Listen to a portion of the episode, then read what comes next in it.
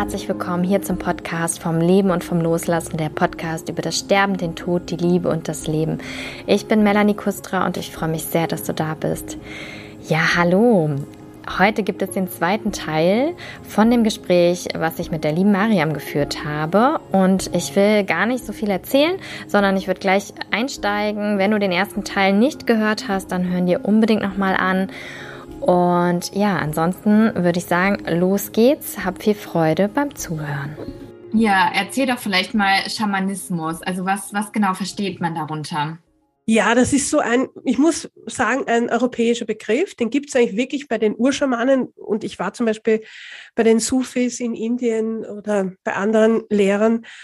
Die gibt es im Begriff nicht, weil Schamane heißt nur Brücke. Und Brücke bedeutet Brücke zwischen Jenseits und Diesseits. Hexe bedeutet Zaunreiter und Zaunreiter sind die zwischen Jenseits und Diesseits. Es ist dasselbe. Nur wir haben mit Hexen halt negative Assoziationen. Mit Schamanen haben wir auch manchmal Probleme, weil da oft so diese die bösen Aktionen oder äh, Magie verbunden wird. Ja? Auch, das ist eigentlich eine Überschrift. Das, ich habe gern diesen Begriff, einfach nur Brücke. Und ich sehe mich auch als Brücke. Ich komme vor wie so, manchmal wie so eine kosmische Putzfrau. Ich räume einfach zusammen. Das gehört nicht in die Aura, das gehört ins Geistige, das gehört nicht ins Leben, das gehört in, ins Jenseits. Und dann räume ich halt zusammen. Ich bin auch Jungfrau vom Sternzeichen, also ich räume gern zusammen und das mache ich in der Aura auch. ja? okay. Und das ist eigentlich die schamanische Sterbebegleitung die sagt, wir nehmen jetzt einmal die Seele mit als ersten Anknüpfungspunkt, weil alles andere wird eh abgedeckt. Und ein Punkt ist auch, die Sterbebegleitung hat so drei Schritte. Mhm. Der erste ist also ähm, ähm, die Begleitung vor dem Tod. Das ist die Vorbereitungszeit. Wenn du die Gnade hast zu wissen, es geht dem Ende zu, gibt es Schritte, wo der Körper dann äh, immer schwächer wird und so verlassen wird. Es gibt Menschen, die leben das ganz bewusst. Dann gibt es Rituale für den Übergang, dass man den anders gestaltet, eben hoffnungsvoller oder dass man Menschen nicht sterben können, dass man sagt, nur die Liebe wartet auf dich, weil die Hölle ist so in vielen alten Menschen drinnen, diese kirchliche Indoktrinierung, dass sie auch glauben, irgendwie, ne? Mhm. Meine Mutter hat gesagt, kurz zwei Wochen vor ihrem Tod, hat sie gesagt, ich habe über mein Leben nachgedacht und ich bin draufgekommen, ich war nicht so ein guter Mensch und ich komme ganz sicher in die Hölle, aber ich mache es ihnen ganz schwer, ich stirb jetzt nicht. Oh je, okay. Und deshalb hatte sie vierte, 14 Oberschenkel- und Unterschenkelhalsbrüche innerhalb von sechs Monaten, weil ihre Seele gesagt hat, ich sterbe nicht. Sie hat so Angst gehabt, dass jetzt die Höllenhunde kommen, so wie es in der Bibel steht. Und das ist ein Punkt, das muss die Kirche erst einmal begreifen, was sie für Todesängste den Menschen indoktriniert hat, seit Generationen in den Kopf gesetzt. Mhm. Und angesichts des Todes wird man unglaublich ehrlich. Ja? Und da kommen diese Urängste, dieses uralte, gelernte, ich glaube nicht, dass jeder Pfarrer böse ist, der das sagt, ja, aber dann, dann gibst, sagst du es den Kindern und dann haben die fürchterliche Angst. Und dann kommt der Tod plötzlich, der nur die Wahrheit ist, ja. Und dann kommt deine Wahrheit hoch. Und verstehst mhm. du? Und deshalb bin ich da. Das, sagt, das muss eine andere Wahrheit werden. Das, das darf nicht sein, dass der Tod nur mehr Angst macht. Mhm. Also meine Mutter hat geglaubt, sie kommt in die Hölle, ja. Sie war immer krank, natürlich. Sie war auch sehr streng, sie war, ja. Aber hat, konntest du ihr dann auch helfen, dass sie das noch für sich dreht vor ihrem Tod? Auf jeden Fall, ja. Also ich habe zum Beispiel mit der Oma dann, die ist dann zur Mutter wieder erschienen, das war ihre Mutter. Und, und über die Ahnen habe ich dann gebeten, dass sie, dass sie, also das waren zwei Dinge. Einerseits die Ahnen kann man bitten, dass sie jemand, der nicht sterben kann, unterstützen, sagen, du brauchst keine Angst und du kommst zu mir. Also die, wenn die Tochter stirbt, sagt die Mutter, die schon gestorben ist, kommt zu mir einfach. Ja, also der Himmel ist dort, wo die Mutter ist. Mhm. Das ist eigentlich ein sehr schöner, friedlicher Begriff. Ja. Im Grunde gibt es einen Satz, ich liebe ihn, der heißt, es wartet nur die Liebe auf dich. Und das kann man sich nicht vorstellen. Es gibt nicht ein Bild vom Himmel oder vom, was ist danach. Aber äh, warum ich auch als Unterrichter ist, wir müssen zu Lebzeiten eine andere Einstellung dazu bekommen, damit wir das reflektieren. Was habe ich für eine Einstellung? Was fürchte ich mich jetzt? Ja, vor was auch immer kommen mag. Ich habe schon so viele Tode erlebt, dass es im Grunde nur ein Ausatmen ist. Wenn du mich fragst, was ist der Tod, dann macht er so. Das ist der Tod. Fertig. Ja, mhm. also du atmest einmal aus. Das ist das Ende. Und das ist immer so. Ob das ein Schocktod ist, wie ein Unfall, oder wie meine Mutter, die die letzten drei Jahre war sie im Heim und ist so ganz langsam verabschiedet, weil sie nicht wollte. Ähm, egal, es ist nur mein Ausatmen, das ist der Tod. Und dann ist die Seele wieder frei. Aber die Gedanken und auch die Strukturen sind nicht weggezaubert nachher. Und das ist der dritte Teil, das wollte ich noch vorher sagen. Es gibt eine, die schamanische Sterbebegleitung beginnt nach dem Übergang, konkreter. Also das bedeutet, die Seele ist irgendwo, ne, bei den Angehörigen. Manchmal, also physisch ist man schon tot. genau, der Körper hat mhm. sich, die Trennung ist vollzogen. Ja, das dauert ja drei Tage bis drei Wochen. Und dann lassen wir diese Trennung, also es müssen alle sieben Auraschichten sich erst trennen vom Körper, deshalb braucht er so lang. Ja.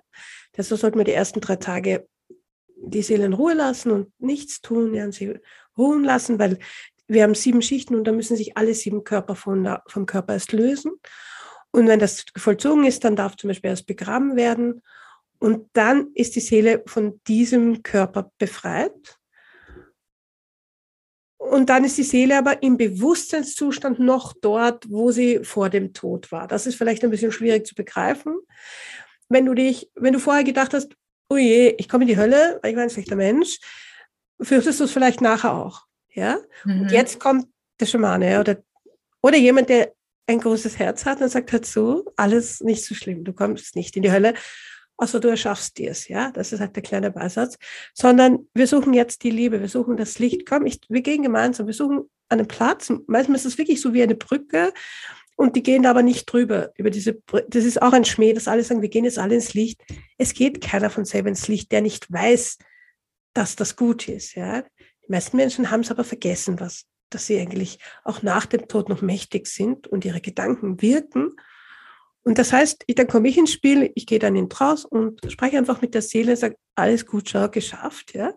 Und dann beginnt diese Reflexion, wo man sagt, ah, schauen wir mal rückblickend. Hast du dich verabschiedet von jedem? Hast du Dinge fertig gemacht? Bei einem Schocktod, ich, ich bin zu 100 gefühlten Unfällen schon äh, gerufen worden. Also ich fahre auf die Autobahn, der Hubschrauber landet genau vor mir und wir müssen eine Stunde warten, weil es ist ein schwerer Unfall. Und mir ist völlig klar, da geht es jetzt um Leben und Tod. Und ich beginne schon im Auto mit der Seele zu sprechen, alles gut, du bist jetzt tot. Und so geht es meistens dahin. Ja, wenn's ah, okay, aber warte mal. ähm, also du sitzt dann im Auto und wie, ja. wie wie stellen Du musst eh stehen. also nicht im Fahren, das würde ich nicht empfehlen. Nein, nein, du. Aber jemand, jemand, der dann mit dir im Auto sitzt zum Beispiel, kriegt er das dann mit? Also wie musst du dich in einen bestimmten Zustand versetzen, damit du dann. Nein, jetzt nicht mehr. Das mache ich schon. Also du gehst, ich sage mir, das ist so, wie wenn du dir vorstellst, du fallst nochmal in den Sessel und kriegst dann erleichtert raus und gehst mit deinem Bewusstsein dann hin und fra ich frage immer, weil die kennen mich ja nicht, ja, mhm. und fragen, darf ich was tun? Brauchst du Hilfe? Die meisten sind eigentlich nur unendlich dankbar, sind verwirrt, sind geschockt, dann kannst du ihnen ihre eigenen Engel schicken oder die eigenen Ahnen, das ist auch so ein wichtiger Schritt. Man muss immer die bekannten Geister schicken, ja. Also immer das, die eigenen Ahnen zum Unfallort schicken, damit er sich beruhigt. Das ist nicht, das ist natürlich nie bewusst, du stehst nicht auf und sagst so, heute fahre ich gegen einen Baum, ne? sondern das ist unbewusster Tod. Und je unbewusster sind, desto schwieriger ist es nachher für die Seele. Es geht auch umgekehrt. Also zum Beispiel 100 Meter vor der Schule meiner Tochter sind drei Jungs mit 15 und 18 einfach gegen einen Baum gefahren und alle drei waren auf der Stelle tot. Ja, und dann waren dort 20, kennen Sie Kerzen, Blumen, alles Mögliche.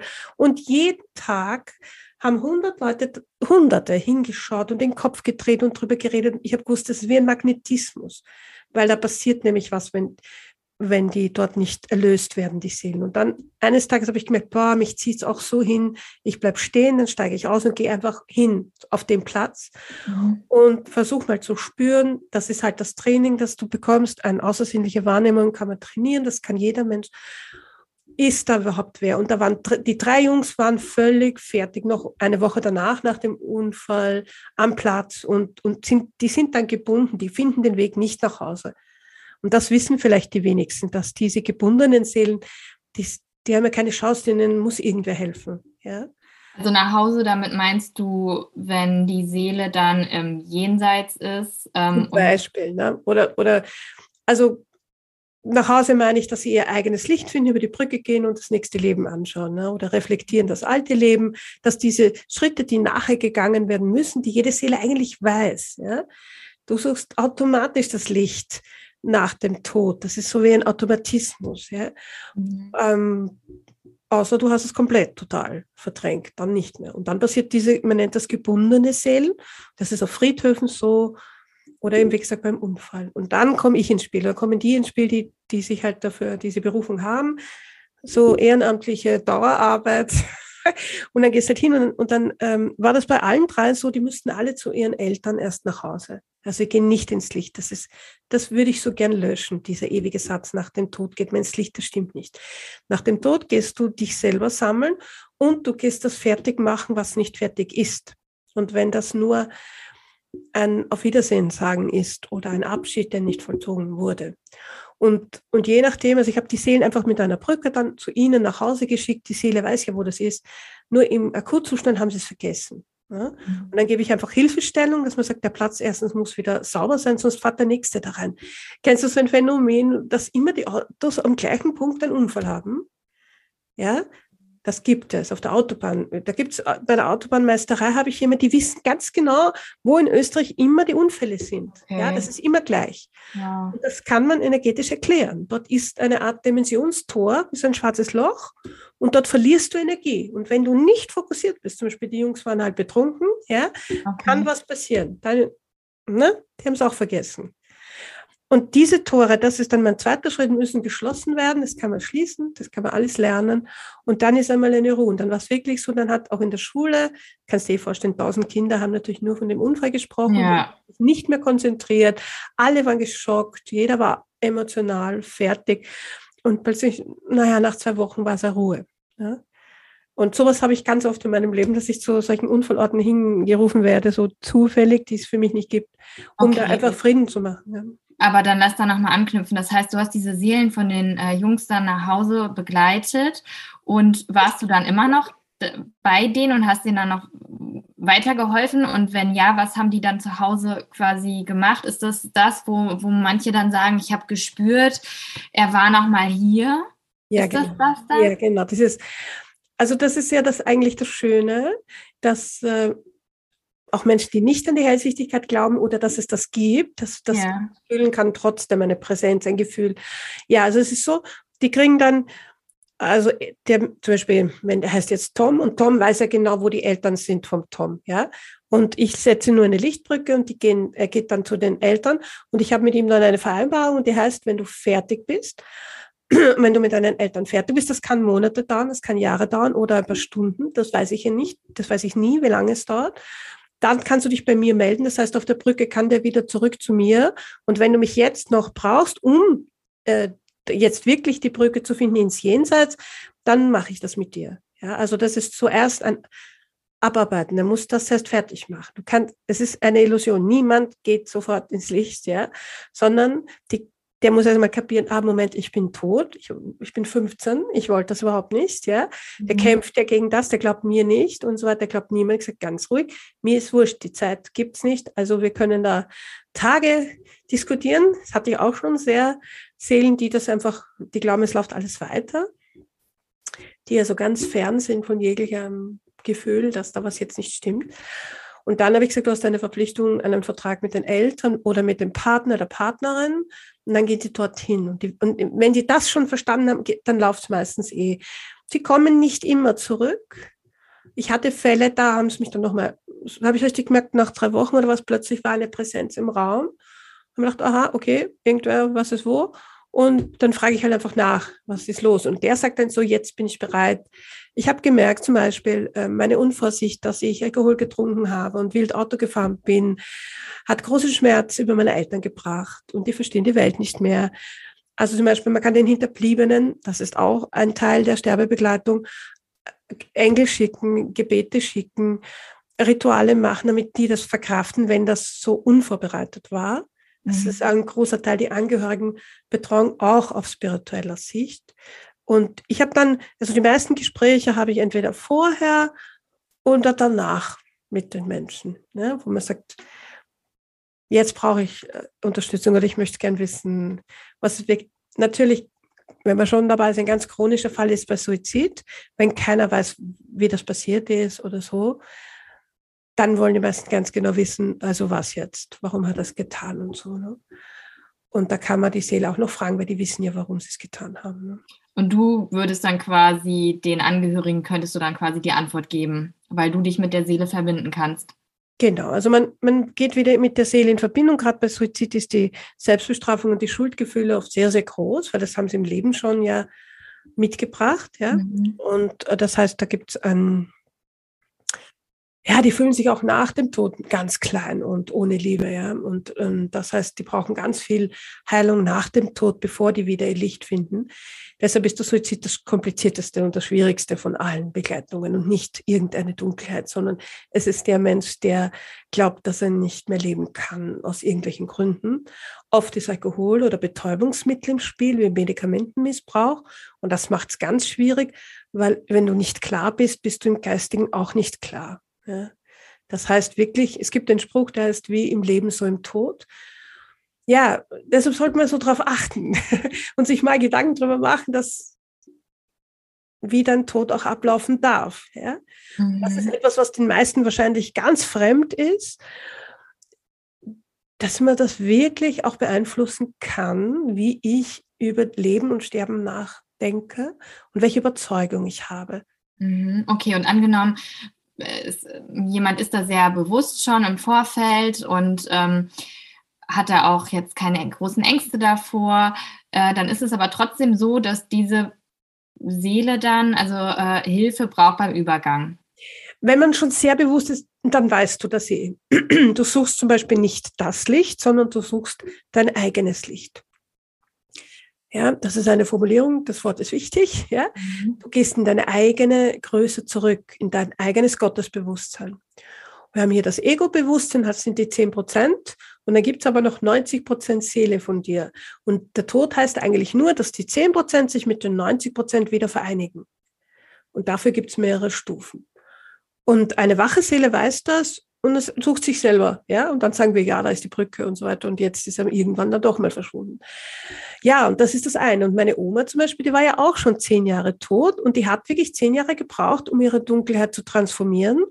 Und nach zehn Jahren hat sie gemerkt, dass ich bereit bin für unseren Seelenauftrag. Und das war das große Geschenk von ihr, dass sie so lange warten musste. Und das gibt's bei den Ahnen. Die kommen dann zurück nach einer Zeit, ja, wenn es für die Hinterbliebenen wichtig ist, so wie zum Beispiel für mich wichtig, weil du von, von den Verstorbenen auch noch viel lernen kannst. Und das war einfach, das ist dann das Schönste. Ja? Mhm. Oder klären kannst. Mein, mein, Vater war zehn Jahre, hatte Alzheimer gehabt und der hat die letzten sechs Jahre Morphium bekommen. Und das heißt, sein Verstand war einfach nicht klar. Ja, mein Vater war hochintelligent, er hat immer studiert und plötzlich ist er verwirrt. Das war völlig untypisch. Ja.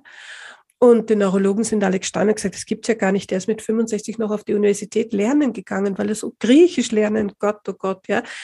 Wer, wer kann Griechisch lernen? Das ist super schwer. Er hat das bis zum Schluss gemacht, aber er hat sechs Jahre vor seinem Tod meinen Namen vergessen. Und hat vergessen, wer ich bin. Und er hat vier Kinder, alle Kinder hat er vergessen. Ja? Mhm. Also die Beziehungen hat er vergessen, aber das intellektuelle Wissen wusste er noch. Und genauso war es aber dann auch nach dem Tod. Der hat dann der ist dann gekommen, der ist oft wirklich um Mitternacht, ist neben meinem Bett gesessen mit, der hat immer ein Heft mitgehabt zum Schreiben und einen Stift. Und da ist er gesessen mit Heft und Stift und hat gesagt, so, und jetzt hört er mir zu. Alles, was ich die letzten zehn Jahre nicht gefragt habe, könnte ich ihm jetzt fragen. Hat er gesagt, ja. Und ich dachte, es geht um Schlafen. und dann habe ich ihm wirklich gesagt, du, ich sagte, weißt, du hast alle Zeit der Welt, aber ich nicht. Ja? Also ich rede jetzt nicht um Mitternacht über die tiefsten Wunden meiner Seele, ähm, das machen wir morgen. Ne? Und dann ist er wirklich gegangen und am nächsten Tag war er wieder da. Aber nicht um Mitternacht. und, und ich habe so, ich weiß, es klingt für viele unglaubwürdig, aber durch diese schweren Krankheiten meiner Eltern sind sehr viele Wunden passiert. Sehr viel Kampf, Krankheit und ähm, viele Dinge, die, die man eigentlich nicht erleben will. An Drama. Ja, also ich bin öfter der Rettung hinten danach gefahren, weil meine Mutter dadurch durch die Dauerkrankheit schwer suizidgefährdet war. Und sie hat es immer versucht, aber sie hat es nie geschafft. Und ich habe aber die Ehre gehabt, die sind jetzt schon 2012, also zehn Jahre tot, nach dem Tod erst mit ihnen darüber zu sprechen. Und das ist dann Heilung erst. Jetzt wird es erst wieder gut. Und der Tod allein heilt diese Wunden nicht, wenn sie so tief sind, sondern die Möglichkeit, es zu reflektieren, noch einmal zu sagen, wie es mir gegangen ist oder wie es ihnen gegangen ist oder warum das vielleicht war und wie man Frieden machen kann. Mhm. Das ist eigentlich der allerschönste Teil und auch die Hoffnung, die ich wirklich jedem mitgeben kann. Sprecht einfach mit den Ahnen. Du musst sie nicht sehen, du musst gar nichts. Du könntest dir nur vorstellen, vielleicht gibt es das. Und, und du nimmst zum Beispiel einen Stein, ja, zum Beispiel der Amethyst ist der Stein zum Loslassen und stellst dir vor, dass es jetzt die Oma oder so, die verstorben ist. Und du sagst diesem Stein anstatt deiner Oma alles, was du nicht gesagt hast. Jede Wunde, jeder Schmerz, das Schöne und das Nicht-Schöne. Mhm. Und dadurch befreit sich deine Seele. Und erst wenn diese Art der Aufarbeitung und der Trauerarbeit gemacht worden ist, ja, dann kannst du dich laut deinem Seelenauftrag entwickeln. Wer das aufhört, nur weil der Tod dazwischen gekommen ist, ja, der versäumt richtig auch die Geschenke der Ahnen, die sich erst nach der Versöhnung zeigen, zu bekommen. Okay, also das heißt, auf der einen Seite macht das ja total Hoffnung, dass ähm, wenn auch jemand plötzlich verstirbt und da ist vielleicht noch irgendwie ein ungelöster Konflikt oder so, ähm, dass man das dann quasi trotzdem im Nachhinein dann immer noch lösen kann. Und gleichzeitig ähm, wäre es dann aber schon ratsamer, das einfach schon äh, ja im Hier und Jetzt quasi im besten Fall zu machen, oder? Was meinst du mit im Hier und Jetzt machen? Also der, bevor derjenige, also quasi diese Konflikte dann jetzt schon lösen und nicht erst warten, bis, bis man sich später dann mit den Seelen Auf jeden Fall. Wenn du Menschen hast oder Eltern oder die, die das schaffen, die das mit dir machen, meine Eltern wollten das nicht. Die haben nicht über die, meine Kindheit oder so gesprochen. Mhm. Beide nicht. Sie haben intellektualisiert. Wir hatten theologische Grundsatzgespräche. Mein Vater hat zum Beispiel die Bibel rückübersetzt und hat mich über Verfassungsfehler und Übersetzungsfehler aufgeklärt, was heute sehr hilfreich ist bei meiner Forschung über die Wahrheit, über die mögliche Wahrheit. Aber über das Persönliche hat niemand gesprochen. Ja, also wenn du die Gnade hast, dass deine Eltern mit dir reden, rede zu Lebzeiten, natürlich. Ich habe einfach so oft erlebt, dass Krankheiten oder Dauer, also chronische Krankheiten Menschen so verändern, dass ihnen das allein das Reden drüber, über den Schmerz, den sie anderen unbewusst oder bewusst zufügen, dass sie das völlig überfordert. Und deshalb tun sie es auch nicht. Ja, die nehmen den Rucksack lieber mit in den Tod. Und das ist das, was halt wirklich dann schwere macht. Also viele mhm. Depressionen, viele, ich sage jetzt mal im Extremfall sogar Suizidneigungen kommen aus ungelösten Ahnenthemen. Und das sagt, da möchte ich Hoffnung geben. Das muss nicht sein. Du musst den Rucksack deiner Eltern nicht weitertragen. Oder im Schamanischen sieht man das noch größer. Du hast eine weibliche Ahnenreihe und eine männliche. Und die weiblichen Ahnen beginnen mit der Mutter, die Oma, die Mutter der Mutter und so diese Linie. Ja? Und die männlichen Ahnen beginnen mit dem Vater und dem Opa, dem Vater vom Vater und so weiter. Ja? Also die, die Männer dazu. Und du kannst die weibliche und die männliche Ahnenreihe muss bis in die siebte Generation geheilt werden. Also deine Beziehung zur Mutter, deine Beziehung zur Oma, Urgroßenoma und so weiter. Aber, aber woher weiß ich denn, ob ich jetzt einen, noch einen offenen Konflikt habe äh, zu meiner Ur-Ur-Ur-Ur-Großmutter? Ja, gell? ja, also chronische Geschichten sind ein Indiz dafür, dass es in den Ahnen liegt. Chronische Krankheiten? Ja, chronische Krankheiten oder ewige Einsamkeit, Armutsgelübde.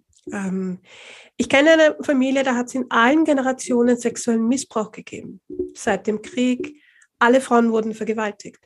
Das ist Sexualität, ist totgeschwiegen, genauso wie der Tod, ja, buchstäblich. Mhm. Auch die Heilung der Sexualität hat mit der Beziehung zur Sexualität mit deiner Mutter zu tun und mit deiner Oma, weil das ist in der Gebärmutter. Ja, also du hast vorher gesagt, ich habe viele Töpfe, ja, weil das einfach mhm. unser Menschsein betrifft. Das ist ein Punkt, die Seelen zu begleiten. Aber wenn du dann erfährst, wenn zum Beispiel, ich hatte jetzt einen ganz ähm, tiefen ähm, Fall von einer Frau, die jetzt zwei Jahre versucht, schwanger zu werden, hat ein Kind, aber seitdem wird sie nicht mehr schwanger, obwohl sie nichts nimmt und er auch nicht. Es ist alles gleich geblieben.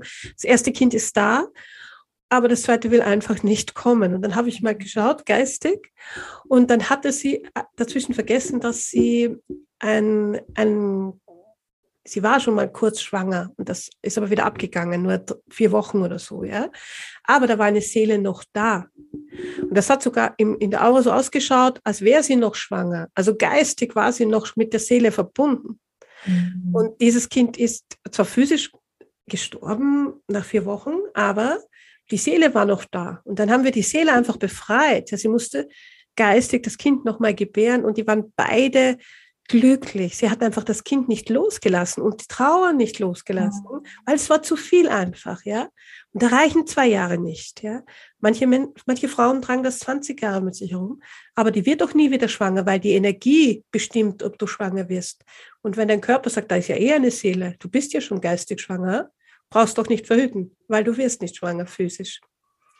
Und dann haben wir das äh, gemacht, das war ein Ritual einmal, dann hat sie das war ein Junge, den Jungen geistig verabschiedet und eben in seine Entwicklung, in sein Licht geführt und die war nach vier Wochen schwanger. Und wow. das wirklich nach einem Jahr war ein, ein Junge dann da. Ja, das war schön. Und die hat das genau, die hat, also sie hat vorher auch nie, wenn du sagst, eine Rückführung oder so irgendwas gemacht oder so, ja. Mhm weißt du, wenn du weißt, dass die Option gibt, dass das einen ganz anderen Grund haben kann, warum manches nicht funktioniert, wo wir drunter leiden, dann ist das ein Geschenk. Das war eine einzige Sitzung, das sind zwei Stunden, ja. Und sie hat nichts verändert. Sie hat den gleichen Mann, sie lieben sich und so weiter. Und, und das zweite Kind kam und alles ist gut, ja. Also, hm. es gibt nichts Schöneres, als da eine Lösung zu bieten. Wir müssen hm. wirklich lernen, dass die Seele bestimmt, über unseren Zustand und nicht das Ego oder nicht irgendein mentales Wunsch oder Zieldenken. Das ist der falsche Ansatz meiner Meinung nach, weil du musst zuerst schauen, was steht denn in meinem Seelenauftrag? Und wenn man da im Herzen hast du oft so ein Ja dazu oder ein Nein. Und wenn es nichts spürst, lass bleiben. da ist irgendwas dazwischen, ja. Aber meistens äh, führt das Leben dich immer zu deinem Seelenauftrag wir trauen uns da manchmal nicht hin, gell? Das ist so, uh, spooky. Ich habe eh gesagt, du, mir ist es egal, wie man mich nennt. Ja, ob du jetzt sagst, manche haben halt früher gesagt, ja, eh klar, eh so Tante oder irgendwas. Ja, ist auch egal, weißt du? Das mhm. ist nur die Grenze des anderen. Esoterisch heißt nach innen gerichtet. Und nach innen gerichtet ist völlig in Ordnung. Ja, das wird bei uns so abwertend oft gesagt. Aber nach innen gerichtet zu sein, heißt, dass ich meine Seele mit dem Körper gemeinsam hier leben möchte. Mhm. Und da kommst du nicht herum, dich selbst zu erfahren. Aber warum kommt es, also oder warum ist es denn so, dass, dass so viele von uns, ähm, dass wir halt immer eher ein Nein spüren, wenn es um den Tod geht? Das haben wir gelernt. Ja, ich bin sicher, man hat, das haben wir gelernt. Der Tod ist Gefahr. Und äh, da wird ja auch, ne, die Ärzte haben einen Schwur geleistet, sie müssen das Leben beschützen. Und ich sage dir, das geht überhaupt nicht. Kein Mensch kann das Leben beschützen. Es ist immer die Quelle. Ja, es ist Gott, es ist, wie du es nennst, es ist deine Bestimmung, ob du was überlebst. Und das sage ich dir, wo ich schon oft durchs Leben und Tod war. Ich habe ja gelernt, dass man mich nicht abtreiben kann, wenn ich keinen Vertrag habe mit dem Täter. Das musste ich lernen durch diese drei Aktionen wo ich immer einen Albtraum hatte mit einer ganz großen Spritze. Das habe ich schon als Kind gehabt. Ich hatte Todesangst vor Spritzen. Und daher kam das, ja, weil die früher einfach mit diesen, ich bin jetzt 50, das ist jetzt schon 51 Jahre her, mit ganz großen Spritzen halt durch, abgetrieben haben. Ja. Mhm. Und dieses Bild hatte ich in mir und wusste nie warum. Was ist denn das jetzt? Ja. Mhm. Also ich glaube, wir würden uns viel ersparen, wenn wir mehr anschauen würden, dass wir größer sind als gedacht. Der Tod ist ein Übergang. Es ist ein reiner Übergang in die nächste Stufe. Und wenn du die nächste Stufe als Geistwesen verstehen möchtest, dann wirst du freiwillig zu deinen Lieben zurückkommen, wenn was offen ist. Ja? Du hast auch Kinder. Ich habe auch Kinder. Wenn ich mir denke, meine Tochter, wenn die mich noch braucht, natürlich bleibst du da, mit und ohne Körper. mhm. wenn es wahr ist. Wenn sie mich nicht braucht, dann kann ich gehen. Aber wenn es wichtig ist für sie, nicht allein zu sein, dann wirst du da bleiben. Und das, das ist, das ist auch unsere, also Seelenverträge, das ist vielleicht wichtig zu wissen, gehen über das Leben hinaus. Das heißt, wenn ich das jetzt richtig verstehe, ist es so, wenn dein Seelenauftrag oder sagen wir von Person XYZ, ähm, die hat äh, zwei Kinder und ihre Zeitpunkt ist jetzt aber gerade gekommen, die Erde zu verlassen und ihre Kinder sind aber, sagen wir, 15 und 18. Und ähm, das heißt, weil es ihr Seelenauftrag ist oder jetzt ihr Zeitpunkt ist, zu gehen, wird sie halt gehen. Aber ihre Kinder sind logischerweise noch überhaupt gar nicht bereit dafür, sie loszulassen. Das heißt, sie wäre dann als Seele immer noch da für die Kinder. Ja, also es ist sehr, sehr oft gerade Mütter, die, die plötzlich sterben, bleiben, gehen zu den Kindern zurück. Aber ich habe auch zum Beispiel Großeltern schon erlebt, die einfach, die haben ein Haus gebaut, ein ganzes Leben lang und äh, dann sind sie beide verstorben und dann hat das Enkelkind das Haus bekommen.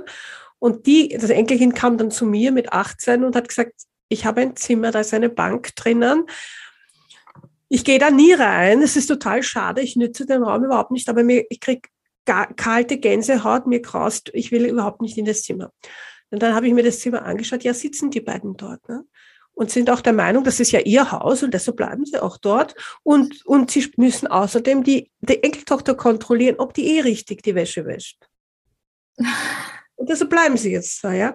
Und ich so, mhm. naja, das können wir jetzt eine Zeit lang machen, aber glaubt uns, es raubt nur Energie. Und habe mit denen halt verhandelt und habe erzählt, was es macht.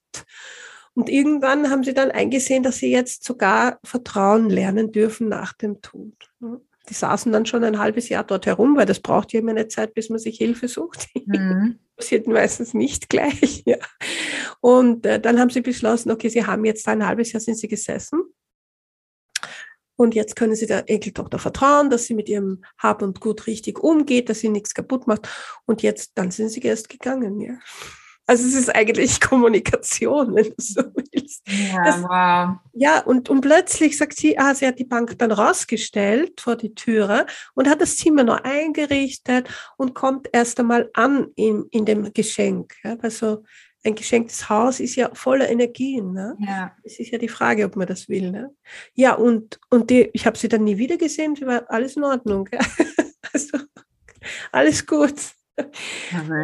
Ja, und das, das zum Thema, was du am Anfang gesagt hast, ob man Angst hat davor. Wir brauchen davor keine Angst zu haben. Ne? Wir sind nur nicht trainiert auf diese geistige Ebene. Das ist alles. Wir sind es nicht gewohnt, dass auch noch ein Geist hier sagen kann, du fahr bitte jetzt nicht mit dem Auto, weil es könnte gefährlich sein, geh zu Fuß. Ja? Das kann er dir auch sagen. Je nachdem. Mhm. Mhm. Das, wow. Was an. Ja, also das gibt dem Tod eine andere Relativierung. Das ist, das ist eigentlich das Geschenk, was wir durch, durch die Kirche, durch unser Denken, durch unsere Reduzierung irgendwie immer wieder zurückstoßen, weil wir angeblich Angst haben dafür davor. Und ich glaube, wir haben das gelernt. Ja, es ist, stelle vor, du wüsstest, wie, dass du so mächtig bist, ja, dass du deine Ahnen jeden Tag für Heilung bitten könntest. Je, jeder Mensch würde das machen. Stelle vor, jeder Mensch auf der Welt legt sich am Abend ins Bett und sagt einen Satz, sagt, liebe Ahnen, ich danke euch jetzt für die Heilung heute Nacht. An meinem Körper, an meinem Schmerz. Und du sagst, was dir wehtut und legst dich hin und schlafst ein. Und dann lasst es einfach machen. Okay. Das kann jeder. Probier das mal. Mhm. Es muss nicht so sein wie bei mir. Bei mir hat einfach nichts geholfen. Ja, die Medikamente haben nichts geholfen und es hat sonst auch nichts geholfen. Ich hatte keinen Plan B mehr. Ich habe dann gesagt, hallo, da oben, da unten, wo auch immer ihr seid, es ist mir jetzt egal.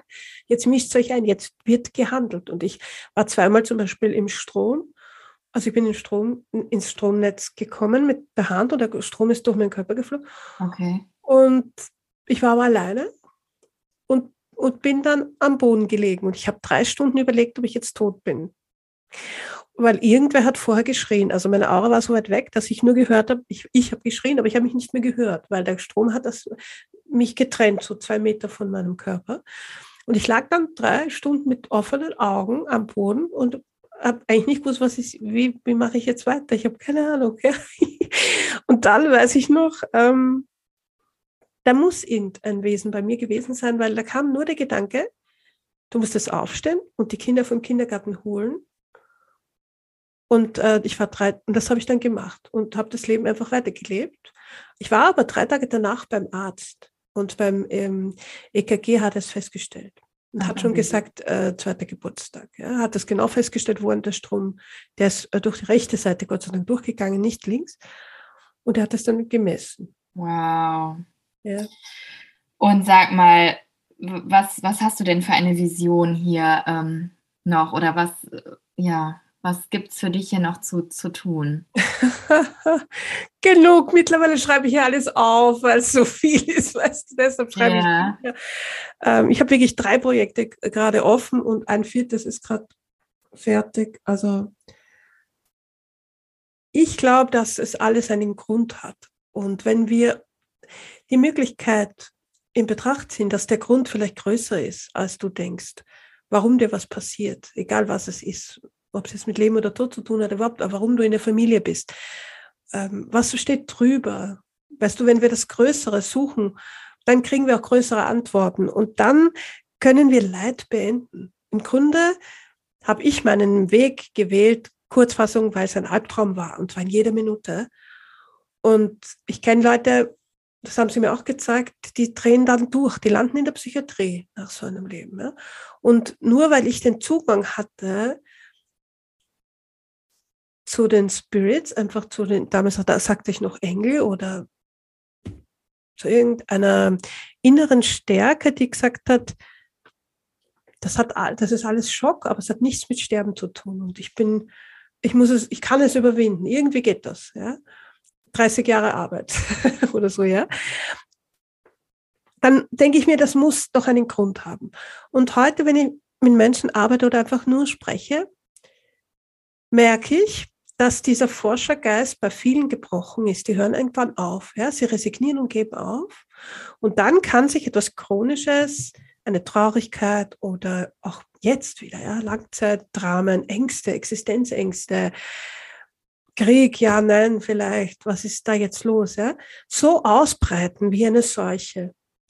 Und das geht nur, weil wir keine spirituelle Sicherheit haben. Wenn du keine Bestimmung hast, dass du im Krieg verletzt wirst, wird kein Krieg um dich herum passieren. Es ist eine Sache der Bestimmung und der Resonanz und nicht ein Zufall, den gibt's gar nicht, sondern es ist alles bestimmt. Du kannst aber entscheiden, gehe ich da mit Angst durch oder gehe ich mit Liebe durch und Vertrauen. Mhm. Und deshalb mache ich zum Beispiel jeden Freitag immer die, die Meditationen und Aura Clearing, damit wir uns jeden Freitag einfach nur stabilisieren, ja, damit wir uns wieder ausrichten, in die Mitte kommen und du deine Kraftquelle in dir wieder spürst und dann brauchst du keine, du brauchst keine Gurus oder irgendwen da draußen. Aber weißt du, wenn die Menschen wieder wüssten, wie viel Kraft es gibt, dann kannst du alles überwinden. Man muss nur aufhören, diese Lügenkonstrukte in sich hineinzulassen. Und ich musste viel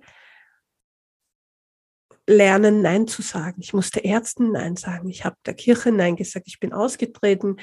Ich war oft ganz alleine. Ich war niemand da. Ich hatte jahrelang keine Lehrer mehr, weil es gab niemand. Ja, ich hatte nur die Möglichkeit, mich zu verbinden, zu meditieren und sagen so.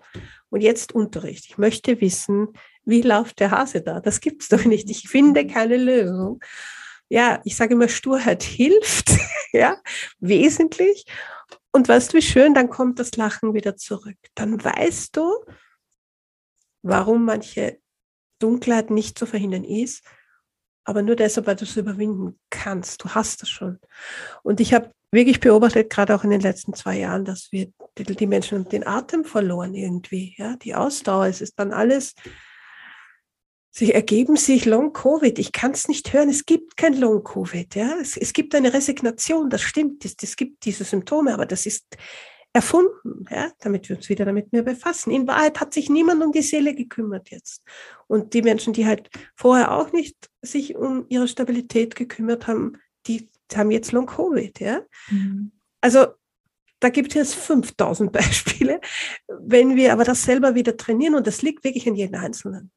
Und nicht erst, wenn der Tod vor der Tür steht, ja. Mhm. Zum Beispiel bei meinen Eltern war es schlicht und einfach zu spät. Ja? Die, okay. die konnte man dann nur noch behüten, dass nicht in jede Angst hineinlaufen. Mhm. Aber das muss nicht sein.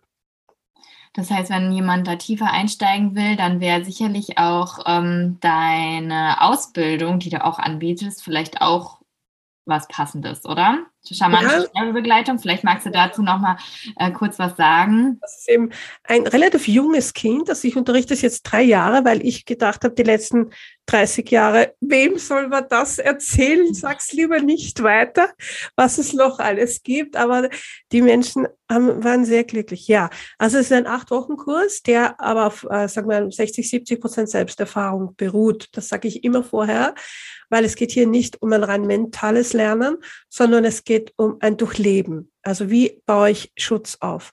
Wie gehe ich überhaupt in die Situation, wenn jemand schwer krank ist oder wie erkenne ich vielleicht sogar einen Todesengel? Ähm, wie, wie kann ich ähm, Vertrauen aufbauen? Wie helfe ich nicht nur dem, der gerne gehen möchte, sondern auch Angehörigen, um besser damit umzugehen. Weißt du, wenn sie es dann noch schon negieren wollen oder gar nicht glauben können, Natürlich kommt es auf die Art des Todes an. Ein Schocktod äh, braucht viel auch selber Kraft. Das bedeutet, bei der schamanischen Sterbebegleitung bekommt man sozusagen äh, Rezepte, Anleitungen, aber wir durchleben alle selber diese Anleitungen. Das heißt, das ist nicht nur für den Fall, wenn man wirklich äh, mit Menschen zu tun hat, die an die Grenze kommen, sondern mhm. für sich selber auch eine Selbsterfahrung. Ja, deshalb dauert es acht Wochen, einmal in der Woche. Eine Stunde ist so Meditation und Energiearbeit und dann gibt es eine Stunde Fragestunde, wo man immer gleich alle Fragen stellen kann. Mhm. Und es gibt auch Übungen. Also das ist alles freiwillig. Es gibt keine Prüfungen. Das ist alles alte Energie, sondern es ist ein Weg. Es ist einfach ein Weg, den kann man sich schenken, sich selber, um frei zu werden, wie du sagst, von diesen alten Ängsten. Ja? ja? Wir haben viel zu viel in, der Hinsicht erst entweder buchstäblich totgeschwiegen, also gar nicht besprochen, ja, oder seltsame Konstrukte übernommen. Himmel-Hölle-Konzept oder was ist mit dem jüngsten Gericht und, und wer straft jetzt? Ja? Schon äh, im, Toten, im Totenbuch der Ägypter steht, du hast neun Stufen nachher zu überwinden. Neun Stufen, bis du dich erst wieder reinkarnieren kannst. In den alten Büchern stehen alle alle Wege. Kein Mensch äh, hört, also hat hier gehört, dass wir eine Entwicklung nach dem Tod, diese neun Stufen erst geht. Es gibt eine, manche sagen neun Stufen, manche sagen zwölf Stufen. Ja. Im ägyptischen Totenbuch wird das mit Gebeten begleitet. 90 Tage jeden Tag wird gebetet, damit die Seele sich nicht verirrt. Ja, mhm. wir wissen das, dass die Gefahr besteht, dass das Ego einfach wo hängen bleibt. Mhm. Wenn wir das wieder wissen, ja, das ist das Geschenk, was ich gerne bespreche dann kannst du jeden Tag, wenn du, wenn jemand stirbt zum Beispiel und du zündest jeden Tag für den eine Kerze an und sagst ihm, du, du findest dein Licht und sprichst ihm einfach positiv zu, dann hat das eine unglaubliche Wirkung. Das Mächtigste, was wir haben, ist das Wort. Dein Wort, weil das, das ist die Energie, die der andere immer spürt. Ob das wach ist, ja, ob das ehrlich ist, damit erreichst du alle. Du musst sie nicht sehen, du musst auch nicht hellsichtig sein, ja. Das mhm. kann man sich ähm, ähm, sparen. Aber ja, aber man kann man fühlt das im Herzen trotzdem. Okay. Man muss nur eine Tür ein bisschen aufmachen und sagen, okay, probieren wir das mal. Schauen wir mal, ob das was, ob es funktioniert. Es funktioniert immer. Weil jeder hat diese tiefe Fühligkeit, das, man nennt das auch Hellwissen. Ja? Mhm. Das hat jeder im Herzen. Mhm. Und das ist mir das Wichtigste, dass wir, ich, ganz ehrlich, es ist Freiheit es ist absolute Freiheit. Du, du fürchtest dich dann nicht mehr. Mhm. Wurscht, was das Leben dann bietet. Und auch was sie künstlich erschaffen, interessiert dich nicht mehr, weil du kannst auch das spüren. Ist jetzt wirklich Kriegsbedrohung? Oder dichtet man uns was an? Ist das wirklich wahr? Oder werden wir schon wieder belogen, damit wir ja Angst haben? Ja? Mhm. Es gibt nur zwei Mittel ähm, der Dunkelheit. Und das ist eben die Angst ja, an sich und der Schmerz. Mehr okay. ist es nicht. Ja? Also alles, was dich in die Angst treibst und in den Schmerz, kann gewollt sein. Da muss man auch wach sein, ob das wirklich, ob das zu dir gehört oder mhm. eben nicht. Ja? Und dieses oder eben nicht, ja, hat mich überleben lassen in vielen Dingen. Mhm. Ich habe auch zwei Kaiserschnitte gehabt, alles, alles passiert, was ich nicht wollte und habe gemerkt, zum Beispiel, ich bin völlig getrennt seit den Kaiserschnitten von den Beinen. Ne? Also ich musste alles, was ich unterrichte, auch selber erleben, weil ich war ständig äh, ausgetreten, weil die Aura offen war. Also ist auch ein Punkt zum Beispiel, man lernt Aura zu schließen. Ist auch so ein Punkt, ja. Nicht dauernd alles öffnen, ja. Weil dann hast du nämlich den Müll auch drinnen. Wenn du nicht weißt, wie du den befreist, brauchen wir auch nicht. Also wir lernen gezielt die Aura schließen, dich zu schützen, zum Beispiel auch welche Kristalle können Sterbenden das Loslassen erleichtern, aber auch dir Kraft geben, mhm. welche Düfte, welche Gebete. Und die Gebete, das ist einfach Gebet, ich mag das Wort gern, ich möchte es gerne aus der katholischen Ecke rauskriegen, weil Gebet heißt eigentlich ähm, althochdeutsch gebet. Also ich gebe dir etwas. Und das ist es. Und das ist das Schönste. Das ist ja echt schön, ja. ja ich gebe dir was. Und, und wenn allein wir uns an die Wurzeln der Worte wieder erinnern, dann gibst du der Seele Energie, deine Liebe, deine Aufmerksamkeit. Das ist ein Gedanke. Und du kannst es machen oder du lässt es bleiben. Aber wenn du es magst, dann fällt auch diese Liebe immer auf dich zurück. Mhm. Ach wow, ja, liebe Mariam, also wir sind schon echt total über der Zeit. Ja, ich Und ich muss dir auch ganz ehrlich sagen, ich glaube, ich habe kein, ich weiß gar nicht, ob ich eine Frage gestellt habe, die ich mir im Vorfeld irgendwie vorgenommen habe oder so. Okay, gut. Ich, äh, ich muss, glaube ich, auch tatsächlich, wenn wir fertig sind, muss ich das Gespräch erstmal sacken lassen. Also es war ähm, super spannend auf jeden Fall und ähm, ja, es hat auch ganz viel mit mir gemacht, aber ich, ja, ich muss tatsächlich äh, dann nochmal richtig schön durchatmen gleich ähm, und mir das auf jeden Fall alles nochmal ganz in Ruhe anhören. Und ähm, ja, du hast einfach so viel Wissen in dir. Ich glaube, äh, wahrscheinlich müssen wir zwei Folgen draus machen. Können wir auch, ja? Oder du teilst das. genau. Aber sag nochmal, ähm, du hattest es schon erwähnt, dass du auch äh, drei Bücher ähm, schon geschrieben hast. Es kommt jetzt auch äh, demnächst eins raus. Magst du dazu noch kurz was sagen? Genau, also. Wann ist es erhältlich? Ich habe eben, zwei Bücher sind schon ganz draußen, das dritte kommt gerade. Heißt Mariam, die Tochter des Heilers, und das zweite ist Mariam zwischen Berufung und Sehnsucht. Und das geht unter anderem darum, mit Seelen zusammenzuarbeiten. Und diese junge Mariam mit 18 Jahren verliert ihren Vater und das, die ganze Geschichte passiert außerhalb von Raum und Zeit und wird aber von der geistigen Welt kontaktiert. Das heißt, ihr Vater unterrichtet sie nach dem Tod. Und ähm, das erzähle ich in Visionen, in Arbeiten, was er ihr dann hilft, für die Menschen äh, da zu sein und Heilerin selber zu werden. Und es sind sehr, sehr viele Anrufungen, Gebete drinnen. Also wer sich interessiert für Geistheilen, Dafür kann ich es empfehlen. Es ist aber in Romanform, also in Geschichtenform, ganz ähm, kreativ und absichtlich kein Lehrbuch oder so, sondern mhm. es berührt. Jede einzelne Geschichte ist aus der Kasche-Chronik geschrieben, also das Buch des Lebens, um eine Erinnerung zu wecken. Also wer Lust hat, gibt es auf Amazon überall, einfach drauf einlassen und das dritte Buch, das jetzt kommt, äh, ich hoffe bald, ist, sind wirklich Gebete und Anrufungen für den Übergang. So heißt das auch. Es sind Befreiungsgebete, um aus dieser Angst rauszukommen ähm, für jegliche Krisensituationen. Also auch für den Tod und für das Leben davor und danach, aber auch eben Schutzthemen, fremde Energien oder wenn man Angst hat. Okay. Auch Gebete dann extra ist jede Seite fast ein Gebet wo man ganz praktisch einfach nur in die Hand nehmen, laut lesen, alles gut. Ja, okay. Es kann ganz einfach sein. Und das, das, ich bin Pädagogin von meinem Studium. Ich will, ah. es muss praktisch sein und einfach, sonst machen wir es nicht. Ja, ja das stimmt. Das, okay, dann werde ich das auf jeden Fall verlinken in den Shownotes auch, ähm, genauso wie deine Homepage. Ähm, das heißt, jeder, der da gerne ähm, mehr auch über die Ausbildung noch erfahren möchte oder ähm, über dich und deine Angebote noch, der äh, gerne, ja. gerne schauen. Ich habe eben in meiner schamanischen Ausbildung den Namen Drachenfrau bekommen und so heißt auch die Haupt äh, die heißt drachenfrau.com. Da geht es eben darum, dass der Drache dann ein äh, Krafttier ist, das dich ein Leben lang begleitet. Und der Drache ist also das einzige Tier, das alle Elemente beherrscht. Erde, Wasser, Feuer, Luft. Er kann überall schwimmen, fliegen oder spazieren gehen. Und das ist auch die Kraft, die Drachenmedizin, die man für die Sterbebegleitung auch lernt, auch im Kurs. Wie setze ich das ein? Also da haben wir so die Brücke. Wer also allgemein schauen will, schaut bei der Drachenfrau. Wer speziell jetzt für diese Themen nachlesen will, es gibt auf allen einen Blog und auch Podcast. Der ja. letzte Weg.com ist eben speziell jetzt für das Gebiet, weil das ja doch sozusagen ein Spezialgebiet ist für. Alle, die ein bisschen noch mehr wollen. Ich ja. bedanke mich ganz, ganz herzlich bei dir, liebe Melanie. Danke dir für deine Zeit. Ja, gerne. Bin gespannt und musst mir dann schicken, wo ich es hören kann. Ja, ja, auf jeden Fall. Oder wie viele Folgen noch immer du da draus machst. Ja, dann ganz herzlichen Dank und ähm, bis bald, würde ich sagen. Dankeschön.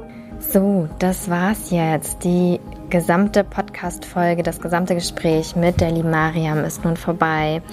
Ich hoffe so, so sehr, dass du irgendwas für dich mitnehmen konntest, dass das ein augenöffnendes Gespräch für dich war. Vielleicht hat es dich zum Nachdenken gebracht, vielleicht, ja, vielleicht kannst du damit überhaupt nichts anfangen. Egal, was auch immer. Gib dir Zeit. Manchmal, ja, braucht es einfach wirklich eine gewisse Zeit, bis man das sacken lassen hat und vielleicht irgendwann später in deinem Leben, ähm, ja, wirst du, wirst du da wieder hingezogen und kannst dann doch irgendwas damit anfangen. Und wenn du jemanden kennst, für den diese Folge von Interesse sein sollte, dann sei so lieb und empfehle sie unbedingt weiter, teile sie mit deinem Umfeld und ich freue mich natürlich über eine positive Rezension hier auch auf iTunes. Schreib mir gerne ein Feedback, wenn dir etwas nicht gefallen hat oder was du dir vielleicht wünschst für die Zukunft, ein Themenvorschlag oder was auch immer. Ich freue mich sehr von dir zu lesen und zu hören und ja, ich wünsche dir alles, alles Liebe. Wenn du in meinen Newsletter, äh, wenn du den bekommen möchtest, dann trag dich gerne auf meiner Homepage ein. Und ja, dann bis ganz bald. Viele liebe Grüße aus Bali.